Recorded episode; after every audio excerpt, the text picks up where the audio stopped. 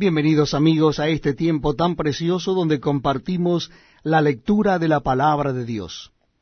En esta oportunidad lo estaremos haciendo en el capítulo 18 de Éxodo. Libro de Éxodo, capítulo 18. Le invito a buscar en su Biblia el capítulo 18 del libro de Éxodo. Comenzamos en el versículo primero. Dice así la palabra de Dios.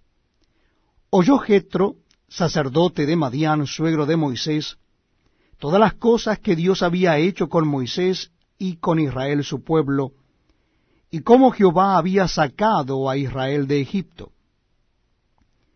Y tomó Jetro, suegro de Moisés, a Séfora, la mujer de Moisés, después que él la envió, y a sus dos hijos, el uno se llamaba Gersón, porque dijo, forastero he sido en tierra ajena, y el otro se llamaba Eliezer, porque dijo, el Dios de mi padre me ayudó y me libró de la espada de Faraón.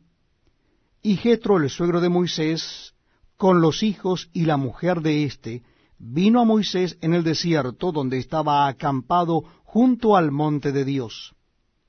Y dijo a Moisés, Yo, tu suegro Jetro, vengo a ti con tu mujer y sus dos hijos con ella. Y Moisés salió a recibir a su suegro, y se inclinó y lo besó, y se preguntaron el uno al otro cómo estaban, y vinieron a la tienda.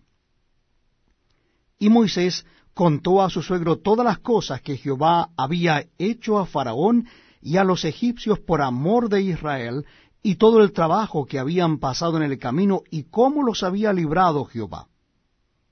Y se alegró Jetro de todo el bien que Jehová había hecho a Israel al haberlo librado de mano de los egipcios.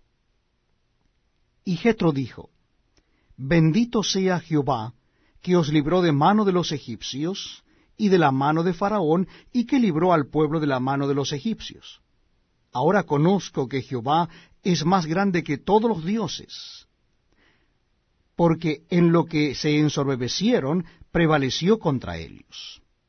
Y tomó Jetro, suegro de Moisés, holocaustos y sacrificios para Dios, y vino a Aarón y todos los ancianos de Israel para comer con el suegro de Moisés delante de Dios. Aconteció que al día siguiente se sentó Moisés a juzgar al pueblo, y el pueblo estuvo delante de Moisés desde la mañana hasta la tarde. Viniendo el suegro de Moisés, todo lo que él hacía con el pueblo, dijo, ¿qué es esto que haces tú con el pueblo? ¿Por qué te sientas tú solo y todo el pueblo está delante de ti desde la mañana hasta la tarde? Y Moisés respondió a su suegro, porque el pueblo viene a mí para consultar a Dios. Cuando tienen asuntos, vienen a mí, y yo juzgo entre el uno y el otro, y declaro las ordenanzas de Dios y sus leyes. Entonces el suegro de Moisés le dijo, No está bien lo que haces. Desfallecerás del todo tú y también este pueblo que está contigo, porque el trabajo es demasiado pesado para ti. No podrás hacerlo tú solo. Oye ahora mi voz. Yo te aconsejaré y Dios estará contigo.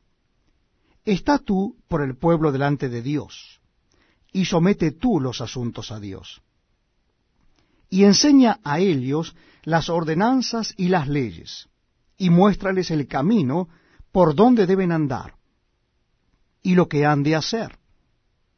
Además, escoge tú de entre todo el pueblo varones de virtud, temerosos de Dios, varones de verdad, que aborrezcan la avaricia, y ponlos sobre el pueblo por jefes de millares, de centenas, de cincuenta y de diez. Ellos juzgarán al pueblo en todo tiempo, y todo asunto grave lo traerán a ti. Y ellos juzgarán todo asunto pequeño. Así aliviarás la carga de sobre ti, y la llevarán ellos contigo.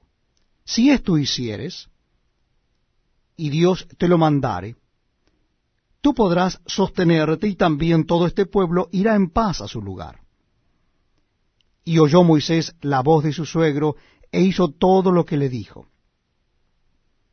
Escogió Moisés varones de virtud de entre todo Israel, y los puso por jefes sobre el pueblo, sobre mil, sobre ciento, sobre cincuenta y sobre diez, y juzgaban al pueblo en todo tiempo, en asunto difícil lo traían a Moisés,